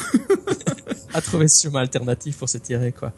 Écoute, euh, donc euh, si je reprends mon marque-page où j'étais avec mon, mon personnage, euh, bah là j'arrive pas du tout à me cacher. Les cavaliers voient qui je suis, me descendent de leur cheval, m'assomment et me ramènent en ville et je me réveille accroché au bûcher. Donc voilà, tous les deux où on est. Alors vas-y, je t'en prie. Ouais, moi, moi, je, Attends, moi, attends, je ouais. suis. Euh... Attends que je me retrouve. Je suis dans mes notes. euh, Oui, en fait, moi, je suis toujours. Quand je me réveille, je suis toujours à l'hôtel et il y a une vieille qui vient me proposer Ah. à boire un liquide. Ah, je l'ai eu ça aussi, excuse-moi. Ouais, ouais, c'est là Ouais. je me réveille à l'hôtel, pas. Je pense que c'est. Et là, euh, elle me propose, mais je me dis que c'est un- une drogue ou quelque chose en ce style-là pour m'empêcher de, de me défendre euh, pendant la cérémonie. Et donc, euh, je, je, je lui, je refuse. Enfin, je fais un mouvement de tête pour Ouais. refuser le liquide qu'elle me donne, quoi. Bah, j'ai accepté le liquide, moi je me dis, bon, bah, tout espoir est perdu. c'est bon. Ok, vas-y, je vais le boire. Et en fait, on se rend compte que c'est juste de l'eau. Ça nous Mhm. rafraîchit. Donc elle est juste venue nous, nous rafraîchir. Ils sont super gentils dans ce village, en fait. Bah oui, tout à fait. ouais. Je veux dire, ils sont en train d'organiser euh, une fête juste pour nous. Alors les, les, vi- les villageois viennent me chercher et puis ils, ils, ils ont porté une sorte de, de déguisement. Ils ont le visage peint complètement en noir et ils ont juste un triangle rouge qui entoure l'œil gauche. Donc ça c'est la description des, Mhm. des, des dix cultistes. hein. Et alors on m'emmène de force à la cérémonie où euh, évidemment on va essayer de me faire brûler sur le bûcher. Je, me- je me rends compte euh, qu'il y a euh, May et Silas dans la foule, y compris- Silas. Donc Euh, le, le, le camionneur, quoi, le, le conducteur, qui est bien là, bien sûr, hein, qui nous a bien dupé. Comme quoi on était vraiment une proie pour eux, pour ce village, depuis le début. Et alors là, il y a, il y a un, à un moment donné dans cette scène-là, il y a un speech très intéressant euh, du, du, du leader de la cérémonie qui explique qu'en fait, euh, le village doit réaliser cette cérémonie. Donc là, ça, ça, ça m'a étonné un peu, euh, parce qu'en fait, ils doivent réaliser cette cérémonie pour empêcher quelque chose d'horrible de se produire. Mhm. Et donc, et donc, c'était pas, c'était pas un coup, euh, un coup des cultistes qui essayent d'invoquer un des grands anciens, comme, comme c'est classique dans l'appel de Cthulhu, évidemment. Ici, en fait, finalement, la façon dont c'est présenté, c'est que c'est- ils sont bons ces villageois, euh, dans le sens que ils essayent de d'empêcher Le mal, Ah. ouais. ouais. le mal, mais ça, mais ça implique de faire des sacrifices humains. Donc, ah, ah, ouais. c'était vraiment intéressant. Non, euh, non, c'est- ça. C'est vraiment le, le, la classe, le classique du, de l'anti-héros, quoi. C'est, on n'est pas en train de se battre contre des, des entités du mal. Ce sont des gens, hélas, qui, qui, ont le, tu sais, qui, qui doivent sacrifier quelqu'un pour protéger euh, leur nombre. Évidemment, ils font ça depuis, euh, depuis des générations. Mm, mm, mm. ils sont dans, de mariage consanguin, ils sont tous au courant dans le village et ils doivent chaque, chaque été, euh, chaque année, euh, réaliser le même rituel. Voilà. Et toi, alors, qu'est-ce qui s'est passé à ce moment-là? Euh, bah écoute, pareil que toi, là pour l'instant, je crois qu'on a dû lire les mêmes paragraphes. Euh, après, on voit Ruth, donc la petite Ruth qui est en train de, qui est en train de faire une danse euh, autour du feu. Tu sais, c'est toute leur cérémonie euh, pour le sacrifice. Et euh, chaque fille vient vers nous, nous embrasse euh, sur les joues. Je crois qu'elle nous fait le signe de la croix sur le visage en nous embrassant. Et on voit Ruth, la dernière. Alors toutes les toutes les deux autres nous disent des choses après à l'oreille. Hein. Bref, c'est du, du blabla de religieux quoi de ces gens-là. Et la dernière route nous dit les cordes sont, sont pas très bien attachées à tes poignets, donc tu pourras te libérer. Attends le moment. Oui, ça c'était le, truc le plus marrant parce que en tant que meneur de jeu de l'appel de Cthulhu, parce qu'évidemment ce qu'il te demandait pour avoir cette information, c'est un jet de charme, mhm. caractéristique charme, et euh, ça veut dire à quel point t'es beau, quoi. Euh, et, évidemment, dans l'appel de Cthulhu, c'est toujours la, caractéristique où tu mets le moins de points possible. Bah, bien sûr, c'est complètement inutile d'être beau. Et qu'est-ce que c'est un avantage pourtant hein? Et alors, évidemment, ici, elle te dit ça parce que parce que t'as réussi un jet de charme. Évidemment, moi, j'avais mis 40%, j'avais mis le moins possible dans cette Je rate misérablement celui-là encore. Merde. Écoute, j'ai réussi et donc j'ai euh, par la suite donc il commence à allumer le feu et je sens que c'est en train de me euh, de me faire du mal, mais j'essaie de libérer les poignets, mais je me rends compte en fait que j'ai pas du tout de force. Donc là, c'était un, jet de, consistance, de force pour voir si malgré toute l'aventure qui m'est arrivée, j'avais quand même un petit peu ces, ces, euh, ce, ce, potentiel qui restait en moi, mais j'avais rien du tout. Donc je commence à sentir mon corps brûler. Et là, le, le livre me propose si je connais un sort, de l'exécuter. Donc bien sûr, le sort que j'ai appris, contrôler les flammes. Euh, donc, et toi, Jean-Michel, qu'est-ce qui s'est passé? Oui, moi je connaissais pas ce, ce sort. Bon, euh, en fait, euh, c'est vrai qu'il y a au moins une fois où je suis mort là. Hein. mais l'autre fois où je jouais le scénario, j'avais réussi en fait avec ce personnage, le détective privé, avec la, petite russe là. Mhm. Et alors elle m'avait dit, non seulement dans les informations que tu as dit, ouais, c'est vrai qu'il y a une chaîne G abîmer une des chaînes. elle te donne une autre. En fait, c'est pas qu'elle a abîmé la chaîne, l'important. C'est qu'il faut attendre qu'il y ait suffisamment de feu euh, pour qu'il ne te voit pas t'enfuir. Ah, c'est ça, c'est ça, voilà. Ouais, c'est pas, une corde, c'est une chaîne, ouais. ouais. et, le fait que ce soit une chaîne, ça, tu peux le découvrir, mais en fait, le, scénario te, te propose d'essayer de, briser la chaîne avant qu'il y ait suffisamment de flammes. Ben, à mon avis, si tu fais ça, euh, les, les, les, cultistes voient que tu arrives à te tirer, même si tu arrives à briser la, la chaîne, ça se finit mal pour toi quand même. Quoi. Et donc, en fait, tu dois attendre que les flammes montent sur ton corps, que tu oh sois en train de brûler. ça y est, ah ouais, ouais, c'est charmant. Quoi. Tu prends un des 6 de dégâts par round, c'est que du bonheur. et alors, quand il y a suffisamment de fumée, ils ne te voient plus.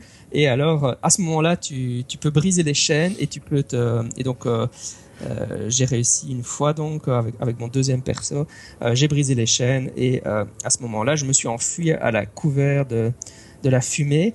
Donc les, les cultistes n'ont même pas remarqué que j'étais parti et donc j'ai mhm. commencé à m'éloigner. et puis on, arrivera à la conclusion, mais je te laisse décrire parce que moi j'ai ce que tu as fait avec ton sort. J'adore quand tu me dis que du bonheur. Ah, c'est excellent. Un des 6 de dégâts quand tes personnages ont 12 points de vie. Ah, c'est énorme, c'est énorme. Euh, écoute, moi j'exécute le sort. Donc je crois que c'était. Je m'en rends au paragraphe et en fait mon personnage est en train de, de, chanter le sort. Et en fait ce qui se passe c'est que les villageois commencent à m'entendre. En fait ma voix a de l'écho. Commence à porter de l'écho et les villageois commencent à chanter le même sort que je suis en train d'invoquer. Et là à ce moment-là on voit les étoiles dans le ciel qui commencent à bouger. Et en fait on se rend compte que les étoiles descendent du ciel et commence à se propager tout autour de nous. Alors là, c'est vraiment Indiana Jones et euh, hélas encore l'exemple d'Indiana Jones hein, dans ce podcast, mais c'est un peu le, le tout premier, hein, l'arche perdue, l'arche qui s'ouvre et donc il y a ces auras euh, euh, fantastiques, c'est qui entourent les nazis avant de les, les fondre ou de les brûler, les désintégrer. Donc voilà, les étoiles descendent du ciel. Je te laisse deviner ce qui se passe hein, par la suite. Elles commencent à entourer tout le monde.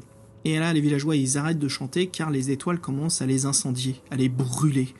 Nous, on est en train de brûler dans le feu de sacrifice et tous les villageois sont en train de brûler à cause de notre sortilège.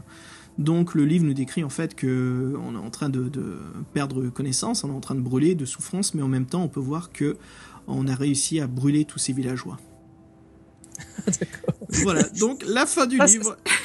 ça, c'est une fin digne de l'appel de Cthulhu. Complètement, mais c'est une, une, nouvelle qu'on pourrait lire en fiction. Hein. c'est excellent. Moi, ça m'a vraiment fait rire à la fin de voir toutes ces étoiles qui descendent, qui brûlent tout le monde. Ah, ah avec ton sort, je pensais vraiment que tu allais t'en tirer, que c'était que c'était le. Bah ça nous explique qu'il fait trop chaud quoi. le feu à cause du sort, à cause de l'enchantement qu'on a qu'on a produit, bah il fait trop chaud. C'est juste on a pris trop de temps, donc on finit par brûler. Excellent. Alors tiens, raconte-moi, Jean-Michel. Ouais. ouais, ouais, Donc, euh, pour, pour, être parfaitement de, honnête euh, pour les pour les pour les pour les auditeurs, euh, même mon deuxième personnage, en fait, j'ai réussi à m'échapper. j'ai réussi à m'échapper des chaînes et j'étais en train de m'enfuir en train de m'enfuir euh, sous le couvert des fumées, mais évidemment, euh, comme j'étais encore en train de brûler, je me suis pris un deuxième D6 de dégâts et en réalité, je suis encore mort à ce moment-là. Mais ça veut dire qu'il y a deux, tu dois, tu dois encaisser deux D6 de dégâts quand ton personnage a, oh avait 12 points de vie de départ. et que j'avais déjà perdu des points de vie en cours de route. Donc t'es mort en train de brûler dans les rues. Exactement. Oh là Mais là là là. par curiosité, j'ai quand même continué. Ouais. Euh, là, j'ai triché, évidemment. J'ai vilement triché, comme j'étais vraiment à la fin. Mhm. Effectivement, si j'avais supporté les dégâts, là, si j'avais pu encaisser ces dégâts, tu peux t'enfuir. Et alors, euh, là, il te propose, une fois que tu es en ville, il n'y a plus personne en ville, donc tu arrives à t'enfuir, mais il te propose de regarder en arrière ce qui se passe. Euh, et là, évidemment, tu vois, si tu regardes en arrière, tu vois évidemment la description. Comme ils n'ont pas réussi à accomplir leur rituel, ben, les, les villageois sont détruits euh, dans une gerbe de feu. Enfin, c'est le, fameux truc de l'oiseau qui descend du ciel, mais euh, Ah, donc c'est ce qu'on avait vu à la mairie là. Ouais, ouais. Je pense pas que c'est vraiment un, un oiseau physique comme ça. Enfin, les, les descriptions sont évidemment Bien euh, sûr, bien sûr. C'est une interprétation, ouais. tout le monde, tout le monde hurle. Enfin, enfin, t'as, t'as la joie d'avoir tout le monde. Et alors, effectivement, comme comme ils sont tous morts de toute façon, à ce moment-là, t'arrives à t'enfuir. Oh là là, excellent comme fin. Ah, elles sont, elles sont bien écrites ces fins. vraiment chouette. Quoi. Ouais. Ah. Et, et, et dans les petits détails que j'avais fait avec mon autre perso, euh, j'étais allé aussi dans la bibliothèque, comme toi. Mhm. avec mon second perso, j'étais descendu dans les profondeurs, mais j'a- j'avais j'avais raté mes jets aussi dans les profondeurs, donc j'avais pas pu apprendre les sorts. Mhm. Ce que j'avais fait, c'est que j'étais dans le noir et j'avais pris juste un volume au hasard, quoi. T'as réussi ton jet, mais moi j'ai pris un volume au hasard. Et en fait, c'est aussi un tome. Et si tu réussis ton scénario, c'est pour ça que j'en parle, il te dit euh, si vous êtes, vous bon c'est un tome qui vous prendra euh, six semaines à lire. Enfin c'est les fameux tomes de l'appel de Cthulhu. euh, D'a- ah, qu'il faut étudier. Et ils te disent, euh, si jamais vous survivez à cette histoire, euh, quand vous avez terminé la lecture, vous pouvez aller lire le tome. Et alors, euh, évidemment, comme la- après avoir vécu toutes ces aventures, je suis allé lire le paragraphe qui décrit le contenu du tome. Euh, Mhm. bon, c'est un, volume comme le Necronomicon, évidemment. Ah, euh, chouette. Ah ouais, un objet, un objet euh, assez précieux dans l'univers de Cthulhu en tant que joueur. Ça, c'est chouette, ça. Oui, oui, c'est pas, il, il porte un autre nom, mais c'est genre Ouais. et tu- te chopes une belle paire de santé mentale. c'est bien, quoi. Voilà. Tu parles d'un avantage Ah, c'est l'appel de Cthulhu, hein. Plus t'en apprends, euh, plus tu...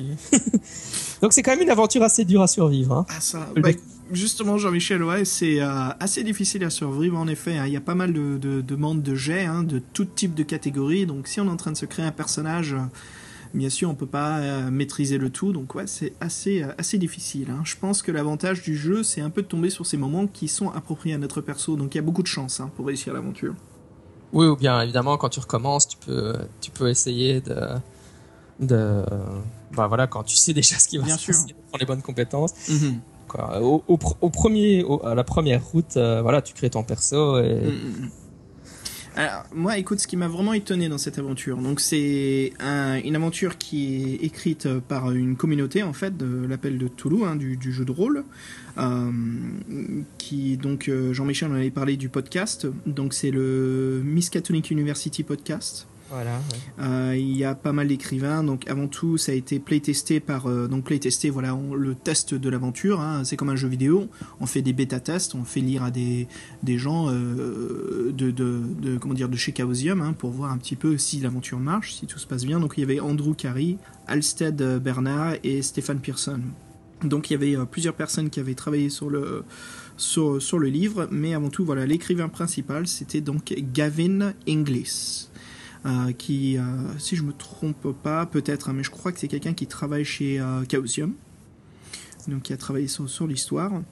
Euh, Jean-Michel, moi j'espère que justement Gavin Inglis euh, nous produit plus de types d'aventures comme celle-ci, Ouais, ouais, ouais. parce que Je pense que- c'est très court à lire, hein, c'est quoi, 2-3 heures. Euh, une fois qu'on a une fiche de personnage, c'est parti, c'est assez rapide, 64 pages. Euh, moi, je trouverais que ça serait quelque chose de fantastique de voir voilà, des livres dont vous êtes les héros. Ça coûterait trop cher à les publier.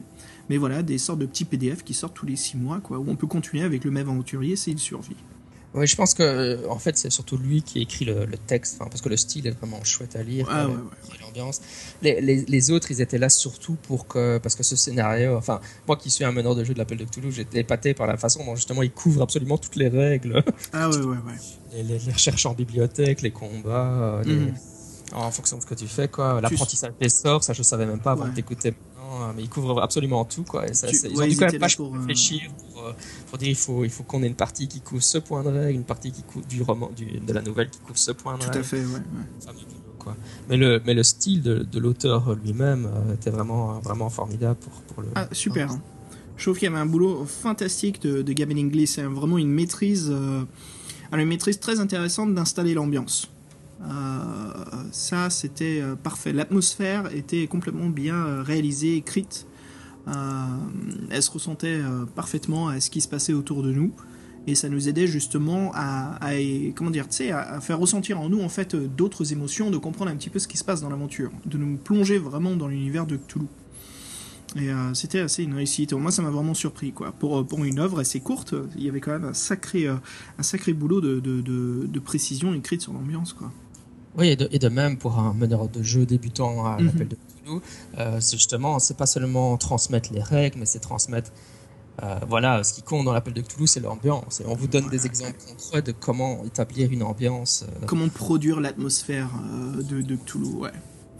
Ça serait une recommandation. Alors pour, pour les bilingues qui nous écoutent sur le podcast, je vous, moi je vous conseille vivement l'aventure. Je sais pas pour toi Jean-Michel ou... Ah oui, certainement, oui. Mhm. Oui, malheureusement, euh, je pense qu'en français, il y a Sans Détour qui produit pas mal de matériel en français pour l'appel de Cthulhu, mais... Euh, en espérant qu'il y aura une traduction, ou une fanbase traduction, quelque chose, ce serait chouette. Je, serais fort étonné que Sans Détour fasse ça. Surtout que c'est un PDF gratuit. Mhm. Voilà, sans, détour, je pense, n'est pas trop intéressé là-dedans. Pour, pour l'appel de, pour, pour l'éditeur de base, Chaosium, évidemment, c'est une façon de faire la promotion, une façon formidable de faire la promotion de son jeu, quoi. Mais euh, c'est un gros coup de pub, quoi. c'est facile de mettre ça en main en disant quelqu'un qui se demande c'est quoi l'appel de Cthulhu. Allez, lis ça maintenant. Ouais, c'est ça, c'est ça. non, non, mais c'est ça. Mais c'est une, une, très belle façon hein, de, de, de, faire de la publicité, je trouve, hein, parce que on sent pas qu'on manque quelque chose parce qu'on n'a pas acheté le produit. C'est vraiment un, un, produit complet en lui-même, quoi, cette aventure gratuite. Donc c'est ça que je trouve chouette. Euh, y a, tu vois ce que je veux dire C'est pas comme si on nous coupait une petite part du gâteau et qu'on nous donne pas le reste. Non, non, non, non. C'est une ouais, chose entière. Ouais. C'est vrai que s'il y a une fan-based traduction, euh, une traduction en français faite par un fan, à mon avis, vous pouvez l'envoyer euh, à Chaosium et ils en feront un PDF en français. Hein, ça, y a pas de problème. Euh, si vous leur faites la traduction, euh, ouais. il y a pas de problème, ils la publient en, en PDF, quoi. Voilà. Et puis, bah, en tout cas, bon, si ça sera jamais le cas, au moins, euh, voilà, aujourd'hui, auditeur, on aurait pu partager avec vous une sorte de traduction française de ce que l'on a vécu dans cette aventure, quoi, parce qu'elle elle était assez chouette. et puis, peut-être que dans un futur relativement plus ou moins lointain, on pourra peut-être revisiter le genre avec euh, Alone in Against the Dark ou Alone Against Wendigo. Wendigo, ouais, ouais, je pense que ça sera à l'occasion, Jean-Michel, de reprendre un peu euh, l'univers euh, horreur fantastique de, Lovecraft. Certainement. ah voilà, donc écoute-moi sur ce livre-là, je lui note trois faucons plongeants sur la ville sur 5. voilà, juste pour délirer. Non, non, bien sûr, l'aventure est fantastique. Vraiment une recommandation en tout cas. Une très très bonne ambiance. Alors avant de se quitter, Jean-Michel, je pense que tu peux euh, indiquer aussi où est-ce que nos auditeurs peuvent te retrouver. Eh bien, j'ai un podcast qui s'appelle Par-delà les montagnes hallucinées, qui est un podcast de live play de jeux de rôle, euh, principalement, mais pas uniquement, sur l'appel de Cthulhu. Donc voilà, vous, vous googlisez euh, Par-delà les montagnes hallucinées. Bon, évidemment, c'est le nom d'une campagne pour l'appel de Cthulhu, mais vous cherchez le podcast qui s'appelle comme ça sur iTunes par exemple ou sur votre agrégateur de podcasts de choix. Et donc c'est les parties que je joue euh, en physique avec mon groupe de joueurs à la table de jeu chez moi. Euh, euh, une fois par mois on joue et donc vous pourrez nous écouter vivre des aventures trépidantes et pleines de, pleines de perte de santé mentale. Alors, pour ceux qui cherchent le lien aussi, je, le mettrai sur la page web hein, de l'épisode du podcast dont vous êtes le héros. Avec Jean-Michel, voilà, on se retrouve aussi sur un autre podcast qui s'appelle Club JDR, qui est tout nouveau, voilà, où justement avec euh, d'autres amis euh, via Skype, voilà, on fait des parties de, jeux de rôle en ligne. on fait plutôt des, des one shots hein, sur ce, podcast-là, où à tour de rôle, voilà, on change de, de meneur de jeu, de euh, ce qui nous permet de, diversifier un petit peu, car aussi on joue à différents styles, différentes règles en fait euh, de, de jeux de rôle. Eh bien Xavier, je pense qu'on va, on va terminer en, beauté. Tu nous as préparé encore une, de ces chansons dont tu as le secret. ouais, cette fois on va aller un petit peu plus dans le dans l'électro. Alors j'ai trouvé un petit morceau qui se partage parfaitement à l'ambiance. Je te propose d'écouter euh, Amon Tobin avec un titre phare nommé Forton Mantis. Et sur ce Jean-Michel, bah, je te dis à très bientôt. Au revoir les aventuriers. Et passez une excellente soirée. Salut, salut. Ciao, ciao.